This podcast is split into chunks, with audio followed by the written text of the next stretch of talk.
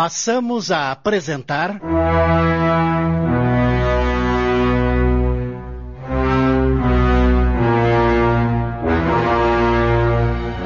Amor e Vingança, obra de Betty Freitas, ditada pelo espírito Luiz E. Brancar. Adaptação de Sidney Carbone.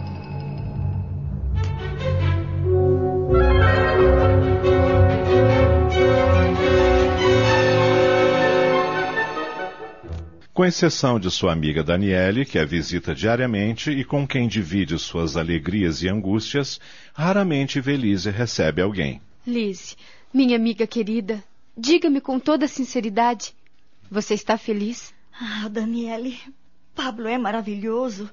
Tenho tudo do bom e do melhor, mas minha vida é tão monótona, tão entediante. Como assim? Sinto que preciso fazer alguma coisa para preencher meu tempo. Não aguento mais ficar só supervisionando o trabalho dos empregados. Saio às vezes para fazer compras, mas já estou num ponto que nem tenho mais o que comprar. Por que você não estuda piano? Piano? Ah, Daniele. Você adora música. E vou tocar aonde? Nas tardes de chás na casa das senhoras que ficam fofocando sobre as últimas novidades da alta sociedade? Ah, não. Obrigada. Então, aprenda a pintar. Pintar? Foi só uma ideia. Estou querendo te ajudar. A única coisa que me dá prazer na vida é cantar. Você está pensando em retomar a carreira? Claro que não. Seria o fim do nosso casamento se eu largasse meu marido em casa durante a noite para cantar. Você pode cantar em ocasiões especiais, fazendo shows beneficentes. Também não daria certo. Pablo e eu conversamos muito sobre isso e ficou decidido que eu não voltaria a cantar. Então, tenha filhos. Ocupe-se com eles. filhos? Também não gostou dessa ideia? Pelo contrário, adorei. E o que parecia uma conversa fútil de fim de tarde entre amigas logo acontece. E Velise engravida e meses depois nasce o primeiro bebê que recebe o nome de Cauê. O garoto torna-se o centro das atenções dos pais, principalmente de Velise, que passa a maior parte do tempo a seu lado. Com isso, vai afastando-se do marido gradativamente. Velise, hoje teremos que deixar a criança com a babá. Você precisa acompanhar-me a um jantar importantíssimo para mim na casa de um cliente especial. Papai e mamãe também estarão lá. Vá sozinho, querido. Você sabe que não fica bem eu ir sozinho a esses jantares. A semana passada já fui em dois. O que vou dizer às pessoas? Diga a verdade, que eu fiquei com o nosso filho. Mas a babá é uma profissional excelente. Ela pode muito bem cuidar dele. Você sabe que eu não gosto. Ai, o que está acontecendo com você, Ivelise? Nada. Você sabe que eu nunca gostei de ir a esses jantares. As pessoas perguntam por você. Estranho o fato de estarmos casados há tanto tempo e você não ter feito nenhuma amizade. Até parece que foge de todos. Nunca fui boa para fazer amizades, Pablo.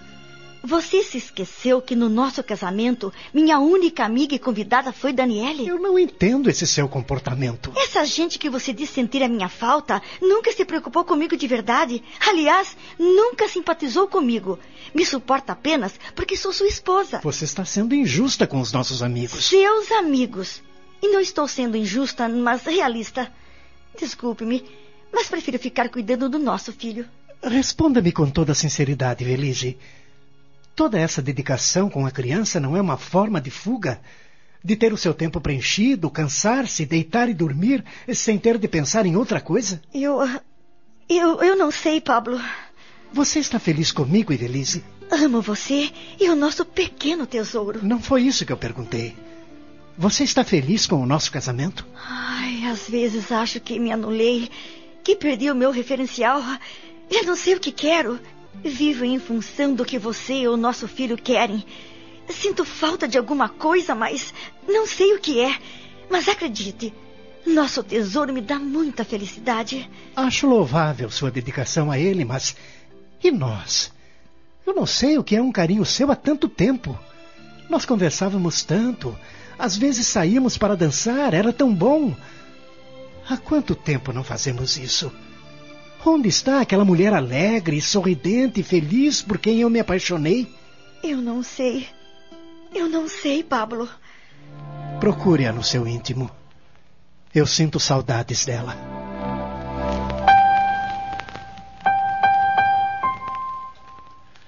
Pablo beija na testa, pede licença e vai se vestir para o jantar na casa de seu cliente. Minutos depois retorna, vestido com um impecável terno preto, cabelos bem penteados e um delicioso perfume que inunda a sala. Novamente a beija na testa e. Estou indo. Boa noite.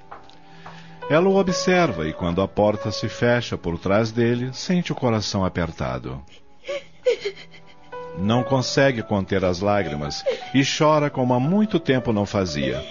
Pela primeira vez sente ciúmes e medo de perder o marido. Fica ali esquecida na poltrona da sala por horas a fio, sem se dar conta do passar do tempo.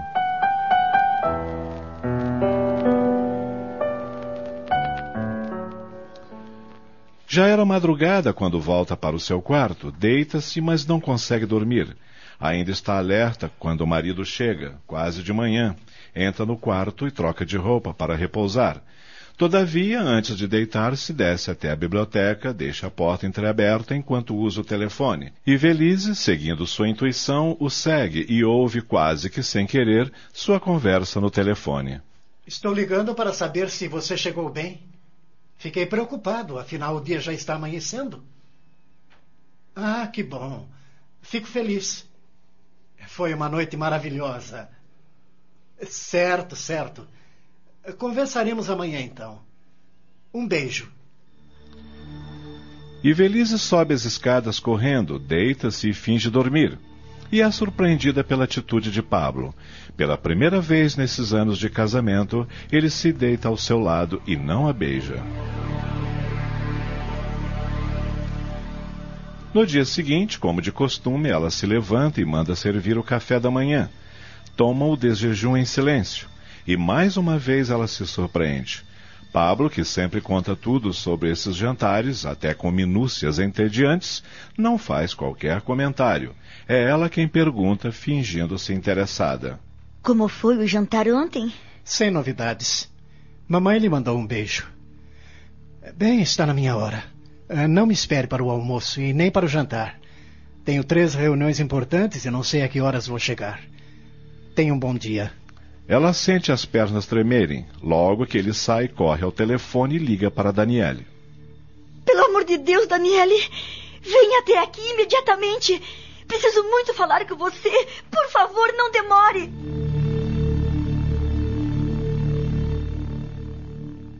Estamos apresentando. Amor e Vingança. Voltamos a apresentar.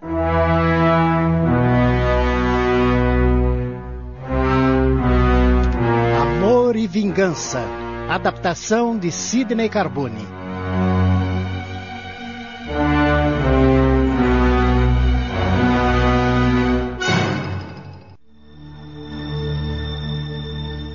Larguei tudo o que estava fazendo para atendê-la. O que aconteceu? Você está em pânico. E Velise relata a Daniele tudo o que se passou na noite anterior. Você entende agora o meu estado? Perdão, Lise, mas a grande culpada disso tudo é você mesma. Eu? Você mudou demais, amiga. Olhe-se no espelho. Seu rosto está sempre pálido. Seus olhos estão sem vida. Raramente a vejo sorrir. Você mesma me confessou que já não faz carinhos em seu marido. Não aceita seus convites para nada. O que você quer que ele faça? Ah, desculpe-me, mas você está colhendo o que há tempos vem plantando. Pablo é bonito, educado, elegante, generoso. Não devem faltar boas companhias para ele. Nunca pensei que ele pudesse me trair, apesar de estar mudando. Ah, ele que está mudando? E você? Você já mudou há tempos, Lizzie. Eu avisei, mas você não me deu ouvidos. O que eu devo fazer, Daniele? Eu o amo tanto. Não quero perdê-lo. Quem será ela? Ela quem? A amante de Pablo, ora. Pare com isso. Você não tem certeza se existe uma amante. Não tire conclusões precipitadas em função de um simples telefonema. E a indiferença durante o café da manhã? Existe outra explicação? Ele pode estar fazendo um jogo para ver se você se importa com ele. Ninguém gosta de se sentir rejeitado, querida. Ai, Acaba de me passar uma coisa pela cabeça. O quê? Devo estar pagando pelo que fiz no passado. Você enlouqueceu? Você não disse há pouco que estou colhendo o que plantei? Não me referi ao seu passado distante. Referi-me ao seu passado recente. Seu pouco tempo de casamento. É a mesma coisa. Destruiu uma família e agora alguém está destruindo a minha. Sua família não está sendo destruída, Lizzie. Tudo bem. Eu concordo que vocês estão passando por alguns problemas, mas nada que não possa ser resolvido. Pablo a ama. Basta apenas que você mude e logo tudo voltará a ser como antes. É a vingança da esposa de Locardier. Ela prometeu que não seria feliz. Esqueça esse absurdo. Ninguém pode nos impedir de ser feliz. Deus está me castigando. Deus não castiga ninguém, querida. Ele é pai. E como todo pai, quer o melhor para os seus filhos. Se você que é mãe, pecadora, cheia de defeitos, procura dar o melhor para o seu filho, imagine Deus que é perfeito.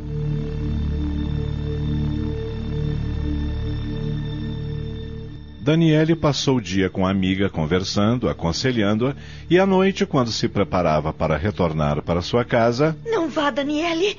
Durma aqui, por favor. Não me deixe sozinha.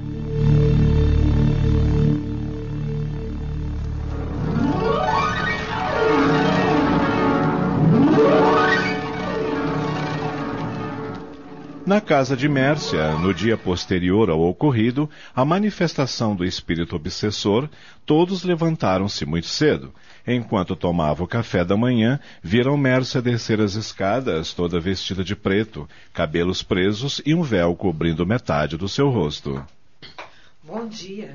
Bom, Bom dia. Eles respondem surpresos, pois há muito tempo Mércia não dirigia um cumprimento a ninguém daquela casa. A surpresa foi ainda maior quando ela, educadamente, dirige-se à cunhada. Nádia, vou ao cemitério. Não quer me acompanhar? Eu? É, é claro, claro, Mércia. Quero sim. Ah, que bom. Vou dar umas ordens à governanta e sairemos em seguida, está bem? Está ótimo. É, com licença. Vocês perceberam a mudança da mamãe? O que deu nela? Só pode ser o poder da oração. Não entendi. Ontem à noite aconteceu uma coisa horrível que. Ah, depois eu lhe conto sobre isso. Você tem razão, Luísa. Foi a oração que fizemos que deu à sua mãe uma nova oportunidade de olhar seus problemas de frente e encará-los sob outro prisma. Os espíritos dos malfeitores que estavam a seu lado retiraram-se. Agora ela precisa ser forte, parar de vez com aquela ideia fixa de vingança e orar muito para que aquelas coisas ruins não voltem. O que acha de irmos ao centro hoje à noite? Acho ótimo. Vocês não iam chamar o padre Alberto? Íamos, mas já não é necessário. Uh, você já terminou o seu café? Podemos ir, Nádia? Já terminei, sim, Mércia. Uh, filhos, quando voltarmos, quero sentar-me com vocês para conversarmos. Conversarmos, mamãe? Sobre. Sobre o quê? Ora, querido, sobre os estudos. Faz tempo que não fazemos isso. Quero saber como estão indo na faculdade. Nesse momento, Germán, o motorista, entra na copa e. A governanta disse-me que a senhora queria falar comigo, dona Mércia. Oh, Germán, bom dia. Ah, como vai sua esposa? Diga-lhe que apareça aqui qualquer hora para batermos um papo. Estou com saudades dela.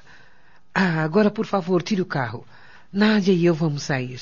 O profissional, incrédulo com as palavras gentis, fixa os olhos na patroa. Ultimamente ela o tratava com total indiferença, como se tivesse acordado de um terrível pesadelo. Mércia, sorridente, brinca com o empregado. O que é, Germã? Parece que viu a assombração. É... não, não, não é nada, senhora. Aonde vamos? Ao cemitério. Quero levar flores no túmulo do meu querido Locardier. É, sim, sim, senhora. Eu vou tirar o carro. Com licença. Ele é uma excelente pessoa, não acham?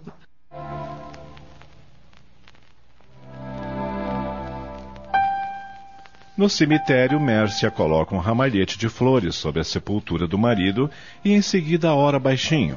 Nádia a observa emocionada e não consegue conter as lágrimas. Mércia estranha a atitude da cunhada. O que há, Nádia? Por que está chorando? É que eu. Eu senti saudades do meu irmão. Ele era tão querido. Bem, por isso deve estar num lugar privilegiado. Vamos orar juntas. Sim, claro. Ajoelham-se ao lado da sepultura e oram o Pai Nosso. Ficam ali por alguns minutos. Antes de sair, Mércia passa um lenço sobre a foto do marido encravada na pedra e depois a beija com ternura. Tudo parece tranquilo, mas, repentinamente. Eu me vingarei daquela desgraçada! Mércia! Na verdade, a viúva não se dera conta da grande quantidade de espíritos ignorantes que a seu lado observam tudo raivosos. O chefe da legião sussurra-lhe nos ouvidos tudo o que Locardia lhe fizera. Fala também de como fora seu encontro ali mesmo, no cemitério, com Ivelise, a amante. A mulher revira os olhos e diz com ódio: Aquela desgraçada destruiu a minha vida! Eu preciso acabar com ela. Hei de vê-la na sarjeta, completamente destruída!